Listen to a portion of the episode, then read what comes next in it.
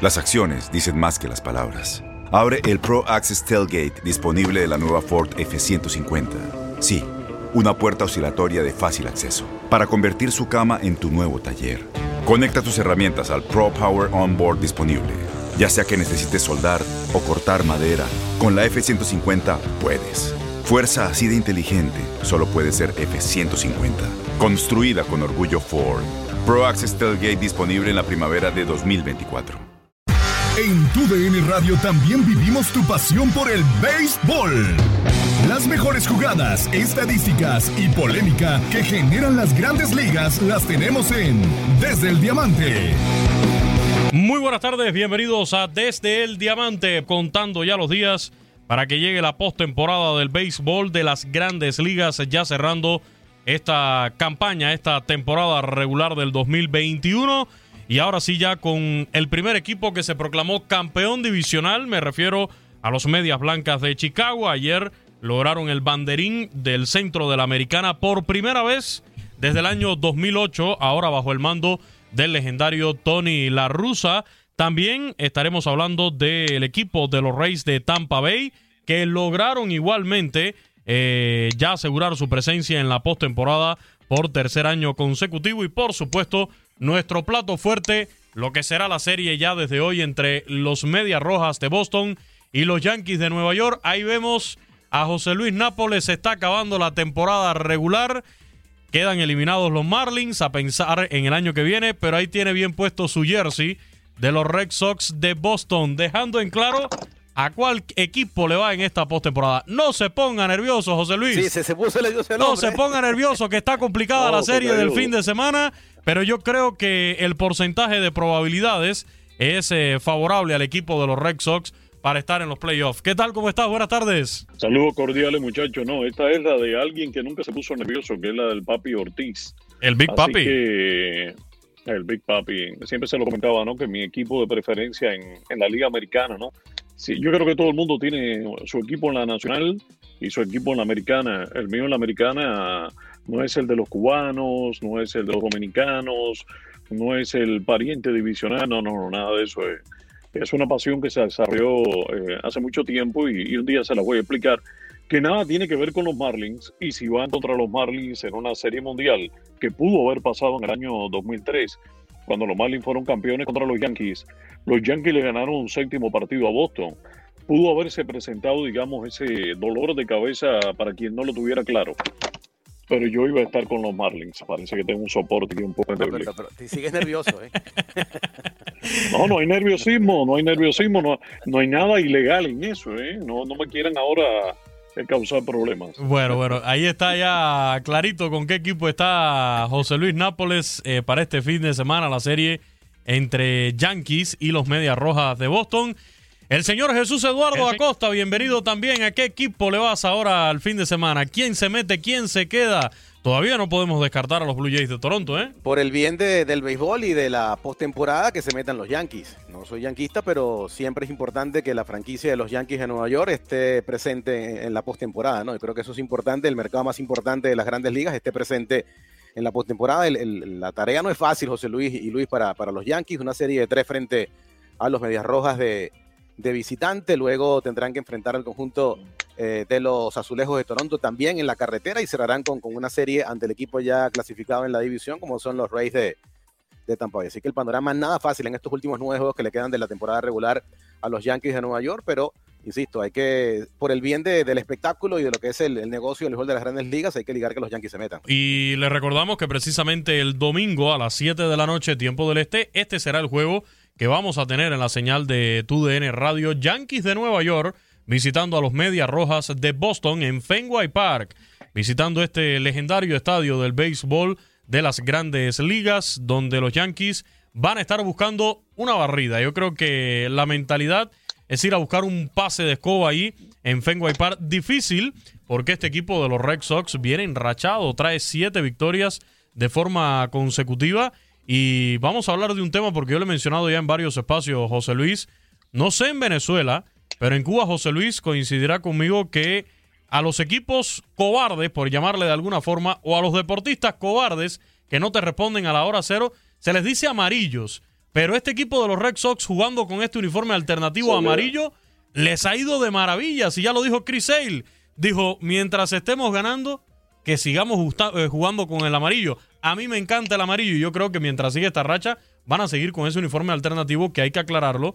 Es referente a la maratón de Boston, ¿no? Rinde homenaje a la maratón de Boston con esta combinación de colores amarillo y azul. Y están pensando usarlo en la postemporada, ¿eh? Sí. Tú sabes que en las grandes ligas, en el mundo desarrollado, en los Estados Unidos en sentido general, creo que a veces pasan de todos esos complejos que traemos de, de nuestros países, que si el color rosado, que si el color amarillo, que si está a lo mejor el color, ellos no están en eso, ni siquiera, yo creo que le prestan atención y yo creo que si le cuentas un poco de qué se trata esta conversación con los colores y los temores, que prácticamente se estarían riendo, ¿no? Oye, pero tú sabes que ayer, ayer... Ellos, a, ellos a veces alternan con el verde también por aquello del monstruo verde, sí. es uno de los colores que, que lo identifican, es una franquicia, además existe una una tradición irlandesa tremenda en todo el noreste de los Estados Unidos con grandes comunidades asentadas ahí en, en Massachusetts, particularmente en, el área de, de, Boston, que celebran de una manera muy especial el Día de San Patrick, ¿no?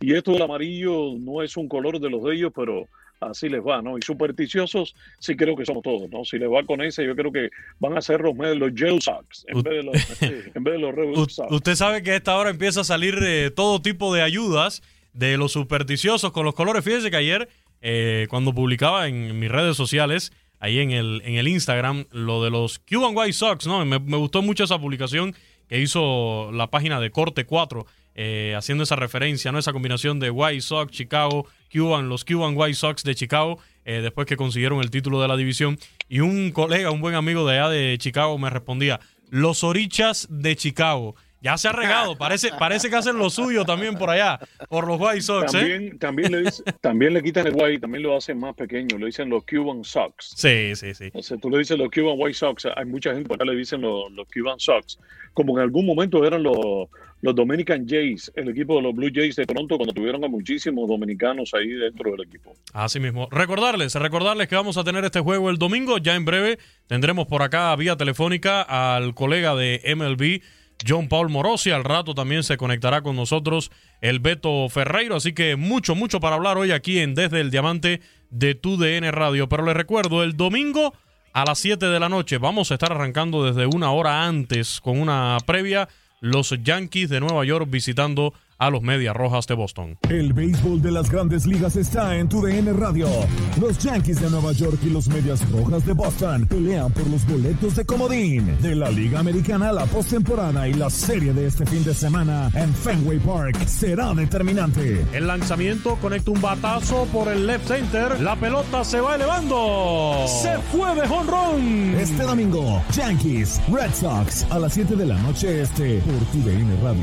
Vivimos tu pasión.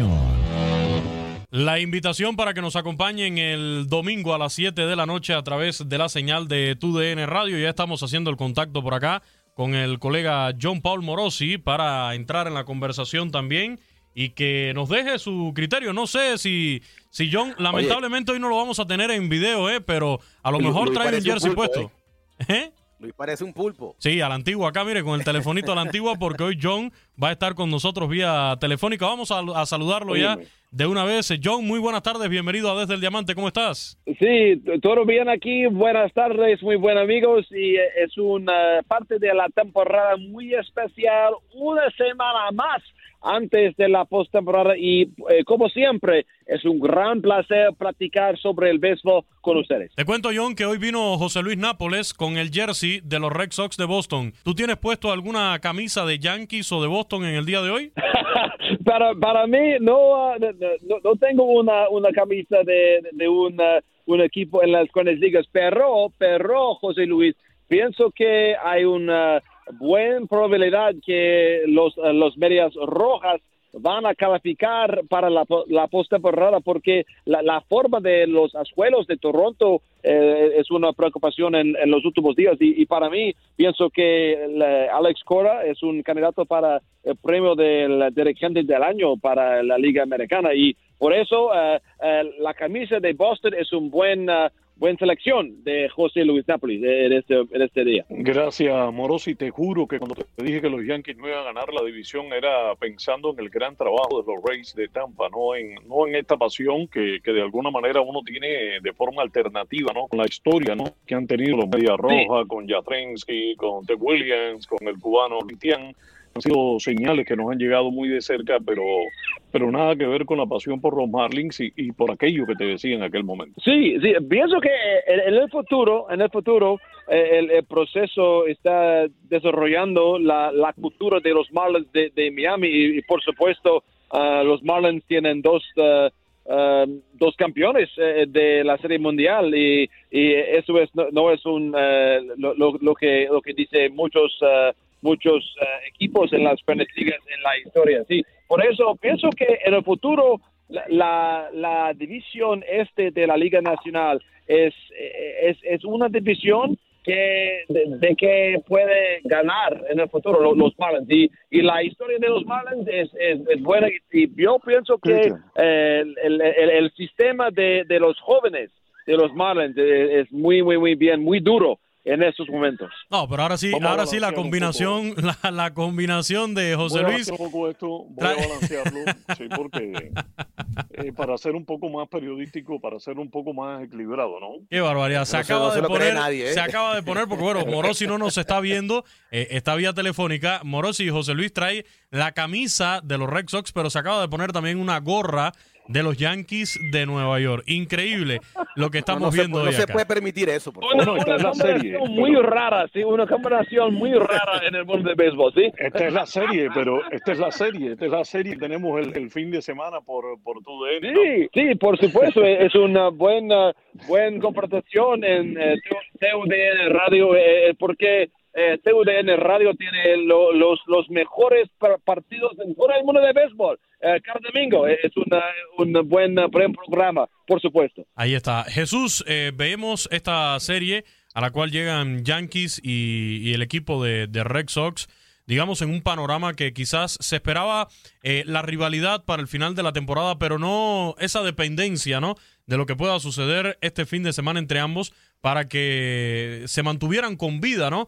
En esta postemporada. Yo creo que al inicio de la campaña, más allá de que sabíamos que los Reyes de Tampa Bay iban a, estar otra vez animando la, la, temporada de grandes ligas. Yo creo que la apuesta era porque o Red Sox y yo creo que más aún los Yankees terminaran ganando la división. Sin embargo, los vemos ahora no solamente con que van a discutir el puesto de wild card, no, sino que todavía no han podido asegurar ese boleto de comodín. Sin duda, ¿no? Y en una serie para los Yankees vital de conseguir la, la victoria en esta jornada de fin de semana ante los Medias Rojas de Boston. Hoy eh, nuevamente los Yankees van con su, con su asno, con su principal abridor, Gary Cole, que fue castigado en su última eh, presentación hoy frente a Nathan Eovaldi para el día de mañana eh, Piveta frente a Cortés y en la serie del domingo que tendremos por en el Radio Rodríguez frente a, Montgomery en una serie muy importante para el equipo de los Yankees de Nueva York. Después vendrá la, los tres en compromiso frente al conjunto de los azulejos de Toronto y después cerrarán frente al equipo de los Rays. Pero sí, coincidimos en, ese aspecto, ¿no? Los, Yankees y los Medias Rojas estaban llamados, especialmente los Yankees, para ser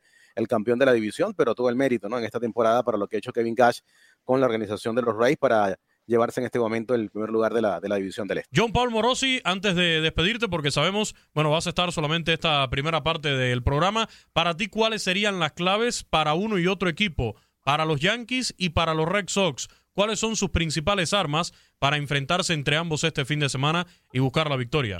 Sí, ah, pienso que en el eh, primer partido de esa noche, eh, la confrontación entre dos candidatos para el premio de Cy Young en la Liga Americana, Garrett Cole y Nathan Iovaldi, dos candidatos eh, pueden, pueden terminar en, los, los primeros dos o tres puestos en, en, la, en el voto de el premio de, de Cy Young en la Liga Americana. Para mí, la relación de Garrett Cole y Kyle Higashioka es muy importante. Hay un buen buena relación de, de, ambiente de lanzador y receptor también y Higashioka tiene un buen uh, buena producción al bate también pero para mí es es el es la relación en el montículo el el, uh, el, el, atrás del plato es muy importante y también Néstor Cortés Jr. mañana. Néstor Cortés, eh, la calidad de, del picheo de Néstor Cortés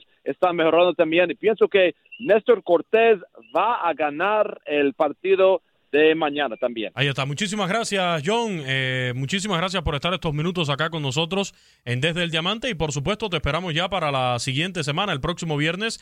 Ya ahora sí esperamos tener el, el viernes un panorama más completo de los equipos que van a estar en la postemporada y no sé si, si tendríamos que tener algún juego de desempate el lunes 4 de octubre. Sí, sí, sí, es un buen buen tiempo del año y en el futuro como José Luis Napoli eh, eh, es importante para mí para para tener eh, camisas de, de las de los los, los equipos en el futuro y, es, es, parte de mi, mi mentalidad en el futuro. Mi amigo tú eres tú eres mi inspiración muchas gracias John. Un fuerte abrazo. Te quiero. Buen fin de semana gracias. Gracias buen fin de semana. John Paul Morosi nuestro colega de MLB de MLB Network. Ya ve José Luis usted su inspiración para buscar un jersey. ¿Usted le cree a John Paul Morosi que no tiene un equipo de ahí de corazón en grandes ligas? Yo la verdad no le creo. La no por la Liga de Michigan no hay uno por allí pues, que, le, que le guste. Yo la verdad no le creo mucho, José Luis. Es muy difícil, es muy difícil permanecer imparcial. Yo creo que si uno juega a permanecer imparcial, yo creo que uno ni siquiera puede disfrutar esto como es porque tienes que experimentar la sensación y antes de ser un periodista fuiste un fanático y, y eso creció con tu propio ADN, ¿no? Eh, si acaso lo miras diferente, lo colocas en un lugar, bueno, pierde, me pasa con Brasil en los mundiales, ¿no? Es algo que, que a veces digo, caramba, como esto me hace sufrir, ¿no? Pero ya con los años eh, viene una derrota, viene una eliminación y, y tú sigues adelante, ¿no? Pero creo que si tú no tienes un equipo, tú no disfrutas la pasión como se tiene que disfrutar. Vamos. Otra cosa es que te Sí. ciegue, otra cosa es que te quite objetividad. Y eso es lo que no vale, ¿no? Sobre todo en esta profesión. Una serie que favorece, ¿no? Esta temporada para el equipo de Boston, 10 a 6 está ganando la serie los, los Medias Rojas a los Yankees en esta campaña del 2021. El año pasado la serie fue prácticamente para los Yankees, casi fue una barrida de los Yankees 9 a 1. La serie el año pasado de los Yankees en la temporada recortada frente a los Medias Rojas de Boston en el 2019. También la serie fue para los Yankees 14 eh, victorias por 5, pero en esta campaña Boston ha, ha- se ha reivindicado. ¿no? Eh, Y- me- eh, menciona, menciona el 2018, ya que está recapitulando tanto. Sí, porque. Eh, sí, porque No, no, no te en, el gusta. 2018, en el 2018 hubo barrida, pero al revés, ¿eh? Sí, también vale, ¿no? También vale para el equipo de los Medias Rojas de Boston, pero bueno, en esta campaña se ha recuperado, ¿no? De las eh, dos últimas campañas donde los Yankees Y- habían dominado la serie particular frente a Boston. ¿no? Y señalar a José Luis que este año, pase lo que pase, eh, ya con esta ventaja ¿no? que tenemos en la serie, ya vamos a tener a un ganador de este enfrentamiento entre Medias Rojas de Boston y los Yankees de Nueva York, que van a ser los, los Red Sox, ¿no? Independientemente de que los Yankees vayan por arriba, pero al final, más allá de llevarse o no la serie este año, yo creo que lo importante es salir con un buen resultado de, de Fenway Park, eh, José Luis, para quien sea, ya sea para los Red Sox Estamos o para los sí. Yankees. Sí. No, pero los Yankees tienen más presión porque están por debajo. Entonces Boston tiene que jugar con ese desespero. Boston tiene que jugar con esa sensación de urgencia que tiene el equipo de los Yankees. Tiene que tratar de quitarle el bate de las manos a Aaron Josh y a Stanton. Sobre todo aprovechar el poco tacto que tienen estos dos grandes bateadores que tienen una fuerza descomunal. En la medida que tú apeles a la capacidad del ponche frente a ellos, creo que vas a tener una gran posibilidad.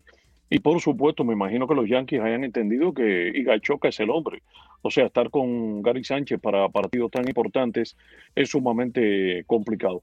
Es una serie de borrón y cuenta nueva, ¿eh? independientemente de toda esa historia que, que estaba yo bromeando con Jesús, eh, todo lo que tienen en, en- el de cruzar de la temporada anterior, incluso esto de jugar en casa. Aquí no hablemos de presión, estamos hablando de los dos equipos de mayor rivalidad en la historia del béisbol, cuando yo creo que se inventó todo esto de los comodines y de poder avanzar un equipo más por división, se hizo para que pudieran estar estos dos en la postemporada, porque son dos mercados sumamente fuertes. Una serie, señores, de arráncamelo todo, en la que indudablemente salir como viento apunta Luis, salir eh, beneficiado en cuanto al resultado va a ayudar mucho a llegar a la postemporada. Prácticamente va a ser eh, clave, determinante, cuando vemos la situación en, en lo que es la Liga Americana, hoy por hoy, con grandes posibilidades para estos dos equipos, como decíamos hace un rato, de terminar, ¿no? Accediendo a esos juegos de comodín. Y como decía acá Jesús hace un rato, qué mejor que tener esa serie de comodín entre Yankees y los Medias Rojas de Boston. Las acciones dicen más que las palabras. Abre el Pro Access Tailgate disponible de la nueva Ford F-150. Sí, una puerta oscilatoria de fácil acceso para convertir su cama en tu nuevo taller. Conecta tus herramientas al Pro Power Onboard disponible. Ya sea que necesites soldar o cortar madera, con la F-150 puedes. Fuerza así de inteligente solo puede ser F-150. Construida con orgullo Ford. Pro Access Tailgate disponible en la primavera de 2024. Ya hablábamos sobre esta serie, vamos a retomar el tema de Yankees Red Sox, pero ayer lo decíamos, los White Sox de Chicago, los Medias Blancas, logran el título de su división Jesús por primera vez desde 2008, regresan a la postemporada y ahora de la mano de una leyenda de Tony La Russa, quien iba a pensar, ¿no? que a estas alturas Tony La Russa iba a regresar, las digamos dudas que existían sobre si se iba a poder adaptar a este béisbol moderno, a la sabermetría, a poder manejar a un clubhouse de peloteros jóvenes latinos en estos tiempos, pues hasta el momento ha funcionado y hoy los White Sox son los campeones del centro de la americana y están en la postemporada, Jesús. Hay que recordar, Luis y José Luis, que, en algún momento ya había estado Tony La Russa, ¿no? Manejando el equipo de los Medias Blancas de Chicago, la organización de que, es propietaria, ¿no? El señor Jerry Reinsdorf entre 1979 y 1986, ¿no? La Russa tuvo la oportunidad de estar ya antes con el equipo de los Medias Blancas de Chicago. Llega después de este retiro, ¿no? Desde el 2011 para Tony La Russa. Yo creo que todos teníamos esa incógnita, ¿no? De lo que pudiera hacer Tony La Russa este año con la organización de los Medias Blancas, pero realmente ha sido una campaña muy, pero muy buena con el aporte latino, con el aporte cubano en esta organización de los Medias Blancas y, consiguen el pase a la, a la postemporada por primera vez desde el año 2008. Así que ha sido un año redondo para los Medias Blancas de Chicago en comparación con lo que ha sido la temporada para el equipo de los Cachorros en la, en la Ciudad de los Vientos. ¿Cuál es el récord? Creo que el único manager que estaba en cinco décadas diferentes dirigiendo y llevando a los equipos a la postemporada después de haber salido del retiro en esta última ocasión. Se dice que el Departamento de Analítica y Sabermetría tiene candidatos que confeccionan tres posibles line-up para cada noche a los mentores, bajan, te los entregan y te dicen escoge uno. ¿Será que Tony La Rusa permite esto? Yo creo que no. Hay que preguntárselo, ¿no? Yo creo que no, pero bueno, quizás si a la hora de, hacer el contrato le dijeron, a ver, eh, Tony, eh, vas a regresar, pero las cosas han cambiado. Aquí esto se maneja ahora de esta manera. Y además lo, lo convencieron, quizás lo convencieron de lo que es la sabermetría. Una buena herramienta, teniendo Tony La Rusa al final la decisión, la última palabra y la autoridad para cambiar cualquier cosa que le diga el Departamento de Sabermetría. Con todo, con todo respeto, hay alineaciones que parecen disparates, esa es la verdad. Hay alineaciones que uno no las entiende, ¿no? Y el uso de jonroneros como primer bate, el uso de los mejores impulsores como segundo bate. Yo no sé si el ¿no? pasa. No, es increíble. Yo, por ejemplo, lo hablo mucho con Jiki en las transmisiones, Chiqui Quintana, el colega que la voz en español del equipo de los Marlins, yo lo acompaño, por supuesto, desde el deceso de Felo Ramírez. Y hablamos esto, ¿no? yo le he dicho, mira, nadie quiere perder. Estoy claro que esto lo están haciendo por alguna razón, lo que pasa es que no lo entendemos. Yo no sé si tiene que ver con la protección, con que me bate el mejor hombre y haya que lanzarle al mejor hombre porque le tengo detrás en el turno de tercero a un hombre que sería protección de ese segundo. No sé si pase por ese tema, pero es que a la vez al tercero también lo tiene que proteger y si no es mejor bateador que el segundo, entonces no va a ser mejor discriminador de picheo que el segundo.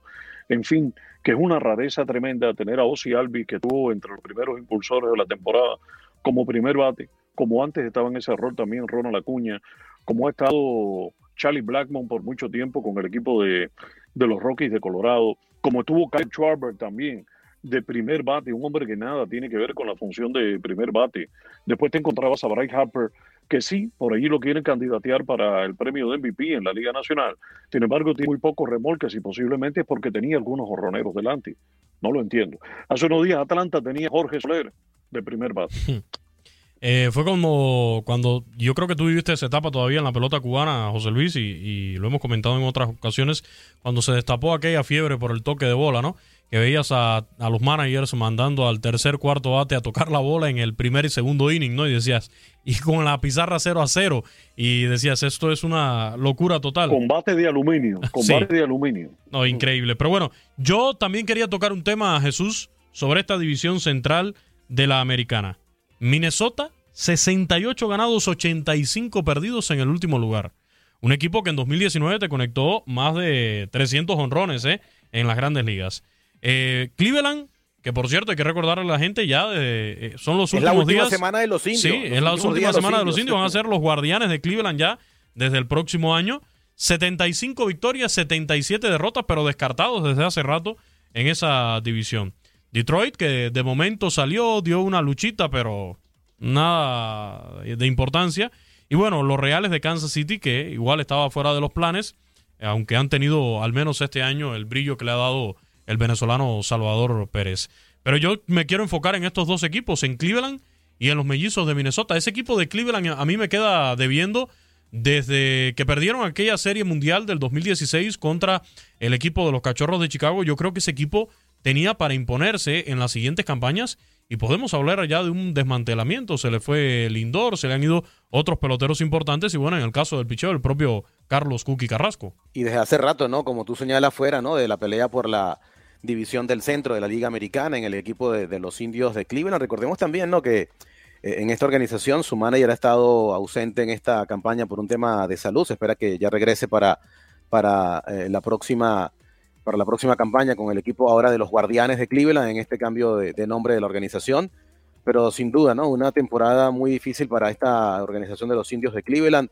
Cuando revisamos, ¿no? El pelotero quizás que más destaca en esta campaña ha sido José Ramírez, ¿no? Con sus 35 cuadrangulares y 96 impulsadas desde el punto de vista ofensivo, pero no ha sido suficiente, ¿no? Él solo para eh, apuntar al estado ofensiva de, lo, de, los indios en esa división del, del, centro de la Liga Americana, que ha contado con el poder no cubano de los Medias Blancas de Chicago para dominar ampliamente esta división, con 10 y medio de diferencia con respecto al equipo de los indios. Decías hace un rato, José Luis, que uno siempre tiene un equipo en la americana y uno en la nacional. Pues yo sueño con la Serie Mundial White Sox eh, Gigantes de San Francisco este año, ¿eh? ¿Ustedes creen? Sí, Mira, sería una buena serie que, mundial. Y, yo sueño con la serie Yankees Dodgers este año. Sí, esa es la que sueña todo el mundo, ¿no? Supuestamente, esa es la que quiere MLB, ¿no? Eh, con todo respeto por la cuestión de dinero que supuestamente aportarían ambos mercados. Ahora bien, yo creo que esto tiene mucho que ver con un tema que estuvimos tratando en las transmisiones durante toda esta semana, que supuestamente las grandes ligas eh, estarían buscadas a una negociación muy fuerte con la Asociación de Peloteros y tiene que ver con el piso, subir el piso de cada organización en cuanto a los millones que tendría que gastar en nómina. Y se está hablando de una cifra tan ambiciosa como un piso de 180 millones, cuando hay equipos que, que tienen en nómina menos de 60 millones, menos de 70 millones. Eh, por ahí están los casos de los Marlins, de Tampa. Eh, no sé si de último hay varios equipos que el, el piso está por debajo de los 100 millones. Y el techo, algunos quisieran que fuera sin límites para que los equipos poderosos sigan gastando, porque además al final el sindicato de peloteros lo que quiere es que el jugador gane más. Ustedes dirán, ¿por qué le está dando esa vuelta? Lo que quiero decir es que hay muchos peloteros que tienen calidad, como Yaciel Puig, por ejemplo, que no están en el nivel de grandes ligas. Y es un hombre que es un talento de grandes ligas. Y como Yaciel Puig, hay muchos. Hoy los peloteros con 32 años no son superestrellas, sencillamente se quedan sin trabajo en la pelota de grandes ligas. ¿Por qué? Porque las franquicias no están invirtiendo. Están apostando por los jóvenes, por los peloteros que tienen bajo control, que tienen a buen precio, y a partir de allí también se están produciendo estos resultados terribles. No ya en equipos que están en proceso de reconstrucción, sino en equipos que a la vuelta de hace muy poco tiempo, como los propios indios de Cleveland, como el propio caso de Minnesota, sencillamente estaban dominando sus divisiones o estaban en esta etapa, en años anteriores, batallando la postemporada. Yo creo que cuando se suba un poco el piso, cuando la franquicia tenga que invertir un poco más, definitivamente vamos a tener una liga más pareja. Y si al final se le pone un techo y se sube el piso, creo que los poderosos van a tener límites para pasarse de una cantidad de dinero como pasa en el baloncesto con el impuesto de lujo. Los y los equipos débiles, van a ser poderosos, débiles tendrán que invertir. Fíjate que pones, José Sí. Luis, fíjate que pones por ahí el, el ejemplo de Yaciel Puig, que ha caído en esta situación ahora. Pero ya que tienes el jersey de los Red Sox de Boston, hay un ejemplo de un pelotero cubano también en esa situación que, por cierto, eh, está jugando este 2021 en Japón con el equipo del Rakuten. Me refiero a Rusney Castillo. Recordarás que Rusney Castillo también tuvo un muy buen contrato con el equipo de los Medias Rojas de Boston, Ellos nunca, pero nunca creyeron en Rusney. pero no le daban la oportunidad en Boston o no cabía en Boston y ningún otro equipo se quería hacer cargo de ese contrato del cubano Rusney Castillo. Esa es la realidad. Yo tuve la oportunidad de conversar con él durante la Serie del Caribe del 2018 y preguntarle y él me decía, bueno, mientras a mí me sigan pagando mi dinero, el que me deben, pues yo me voy a jugar invierno aquí, allá, a Puerto Rico, vengo a jugar la Serie del Caribe y pues ahí estoy disponible. Si algún equipo me quiere, que me llame. Pero es otro ejemplo. Ahora que mencionabas a. Sería, eh, bueno, sería bueno ver cómo le ha ido en Japón a él para. Acá tengo los números. Acá tengo los números de René Castillo. Hay que este año. en realidad fue un. A lo mejor fue un capricho de Boston, a lo mejor Boston tenía la razón. Sí, eh, mira, el problema es que él ha pasado ya también últimamente por varios, eh, por varias ligas. Él jugó el año pasado en, en, lo que es el Pacífico con Águilas de Mexicali acá en México, venía de jugar con los Criollos de Caguas también en Puerto Rico, pero en ligas menores también había tenido participación Rusney Castillo. De hecho, estaba teniendo muy buenas actuaciones hasta el año pasado que no hubo ligas menores por lo de la pandemia, pero Rusney Castillo era estaba forrado en esa en las ligas menores con, la representación de los Red Sox. A él, yo lo mira, yo lo entrevisté a él en el 2020 antes de que viniera el parón del COVID. Sí. Mi última cobertura fue en formal. Lo recuerdo. Recuerdo esa entrevista. Lo entrevistamos. Y una de las cosas que me decía era eso, bueno, estoy frustrado de, no jugar en las grandes ligas. eh, eh, bueno, y, lo tanto que vale, porque le dieron 72 millones, ¿eh? lo tanto que vale era precisamente el, propio, el mayor handicap que tenía para que otro equipo lo asumiera, porque esto no se lo iba a regalar, te lo iba a dar con lo que te debe. Entonces, ahora ese es un problema que quisiera tener yo, ¿no? Que me den 72 millones y no me dejen jugar Grandes Ligas, que me voy a jugar softball. no hay problema de ningún tipo. Este, este año en, en Japón, resumiendo su actuación en Japón este año, eh, termina con 47 juegos en los cuales conectó 32 eh, hits, eh, contando estos dos circuitos, el del Pacífico y el del Este, tres dobles, un jonrón y 13 carreras impulsadas, repito, en un total de 47 juegos en los que ha tenido participación entre los dos circuitos, entre el del Pacífico y el del Este, allá en la Liga Japonesa de Béisbol Profesional con el Rakuten. Eh, pero también para alguien que, quiera jugar Grandes Ligas con un equipo importante, eso, claro, tampoco es tampoco es fácil jugar en Japón, hay un buen picheo. Pero ya son 34 años también. Ya son 34 años de, Martín, de Castillo. ¿eh? Leonis Martín se fue para allí y estaba sonando todos los días con un cuadrangular, de allá Viciedo, por lo menos ellos rompieron esa liga. El propio Alfredo de Pein, que nunca se fue de Cuba. Entonces, si tú tienes el nivel de grandes ligas, tú tienes que quemar esas otras, digo yo. Sí, sí. Lo que pasa es que yo creo que ya quizás en el caso de Rusney Castillo, muy específicamente, eh, quizás esté en esa etapa de ya eh, decepción, ¿no? Por el, por el hecho de no poder regresar al béisbol de grandes ligas en una organización tan grande como la es los Medias Rojas de Boston. Y yo recuerdo que en, esa, en ese sprint training que tú mencionas, que fue el, el que antes de pararse todo por la pandemia, en ese mes de marzo del 2020, fatídico mes de marzo del 2020, le preguntaban al propio Alex Cora también por el tema de, de Castillo y él hablaba muy bien de Rusney Castillo y decía, en cuanto yo pueda, yo lo subo a las grandes ligas, eso no tiene discusión. Ya se conecta por acá también con nosotros el Beto Ferreiro, que va a estar acompañándonos el domingo en el juego entre Yankees y Media Roja de Boston. Beto, bienvenido a esta transmisión. Ayer con el Beto también hablábamos por acá de lo que fue ya la clasificación al menos en puestos de comodín del equipo de, los Reyes de Tampa Bay. Y bueno, hoy con el tema de la previa de esta serie, Red Sox de Boston, Yankees de Nueva York, Beto. ¿Qué pasa, Luisito, José, Jesús? Ya veo a, Nápoles, a todo el ah. tren ahí con la camiseta de los Medias Rojas de Boston. Pero ya se ¿eh? puso hasta una gorra de los Yankees. ¿Qué le cuento? Beto, tengo aquí un objeto que se te quedó la última vez que estuviste por acá. A ver, enséñame. No, mejor no. Míralo aquí. lo tengo para ti porque. Ah, ah, no, sí, es tuyo, si aquí lo dice. Ahí, está identificado, ¿no? Alberto Ferreira. No sé por qué dice Ferreira. Así te identificó una vez la la guía de los Marlins en las grandes ligas, Alberto Ferreira. y, es bueno, es bueno. Oye, te combina, te combina con el uniforme y todo, ¿eh? Y te, reciben con esta recta por el medio. ¿eh?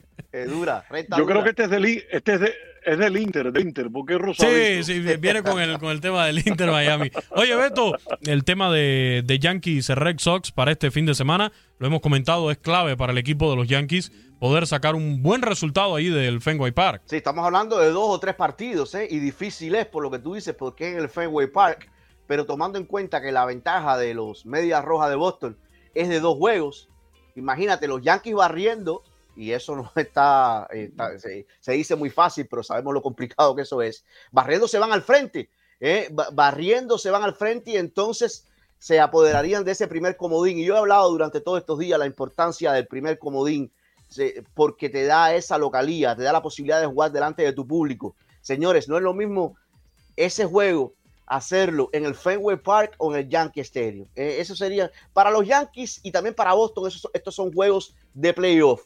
Y esperando ahí, como un cocodrilo con la boca abierta, a que se hagan daño los azulejos de Toronto. Porque cualquier pestañazo de Yankees y Red Sox, ahí están los azulejos de Toronto que solamente están a un juego del segundo comodín para colarse en, para colarse en la fiesta. Llegó a buena hora esta serie, la última del año entre estos dos, la mejor la mejor serie en el béisbol de las grandes ligas, sin duda, y hay otras muy buenas. Nathan Eovaldi, hoy contra Gerrit Cole. Lo mencionaba hace un rato eh, Jesús por acá. Gerrit Cole en la última salida fue castigado, pero tiene 15 victorias, 8 derrotas, su efectividad de 3.03. Por acá viendo a los hombres que mejor eh, le batean a, a Gerrit Cole, está por ahí Rafael Devers, que le ha conectado un par de jonrones el propio JD Martínez también, que le ha sacado la, pelota también en par de ocasiones a, a, Gerrit Cole, ya se conocen, por supuesto. Ya los Yankees saben que no pueden batear por Candelita Iglesias hace unos días con tremenda jugada. Es un equipo que se había acoplado hablando en serio, de verdad tienen estos elementos que tú mencionabas. Ahora, cuando hace la comparación del picheo muy superior, Gerrit Cole Ahora, por alguna razón, también el equipo de Boston viene muy bien grasado. Creo que ese es un elemento sumamente importante. Si Boston gana solamente un partido, fíjense, si solamente gana un partido de este encontronazo, se queda de líder cuando termine esta serie de tres. Los Yankees, por eso es que decía, Boston tiene que jugar con el desespero de los Yankees.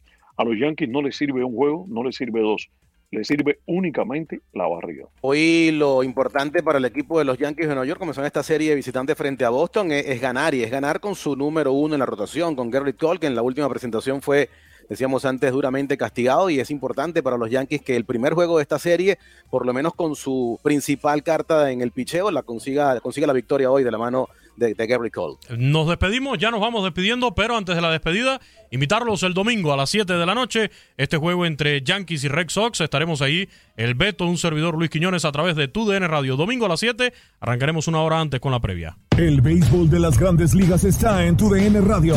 Los Yankees de Nueva York y los Medias Rojas de Boston pelean por los boletos de comodín de la Liga Americana, la postemporada y la serie de este fin de semana en Fenway Park será determinante. El lanzamiento conecta un batazo por el left center. La pelota se va elevando. Se fue de jonrón. Este domingo, Yankees, Red Sox a las 7 de la noche este por TUDN Radio. Vivimos tu pasión. Y ahora sí, con la invitación nos despedimos. Muchísimas gracias, muchachos. Excelente fin de semana para todos. Abrazo para todos, un placer. Cuídense, cuídenme el abanico ahí, Nápoles. Aquí no hay calor como en Miami. Menos mal que aquí está bueno el aire acondicionado. Buen fin de semana. Cae el Out 27. La próxima semana regresamos con más del béisbol de grandes ligas. Desde el Diamante. Boost Mobile tiene una gran oferta para que aproveches tu reembolso de impuestos al máximo y te mantengas conectado. Al cambiarte a Boost, recibe un 50% de descuento en tu primer mes de datos ilimitados. O, con un plan ilimitado de 40 dólares, llévate un Samsung Galaxy A15 5G por $39.99. Obtén los mejores teléfonos en las redes 5G más grandes del país. Con Boost Mobile, cambiarse es fácil. Solo visita boostmobile.com. Boost Mobile, sin miedo al éxito. Para clientes nuevos y solamente en línea, requiere AroPay. 50% de descuento en el primer mes requiere un plan de 25 dólares al mes. Aplican otras restricciones. Visita Boost Mobile para detalles.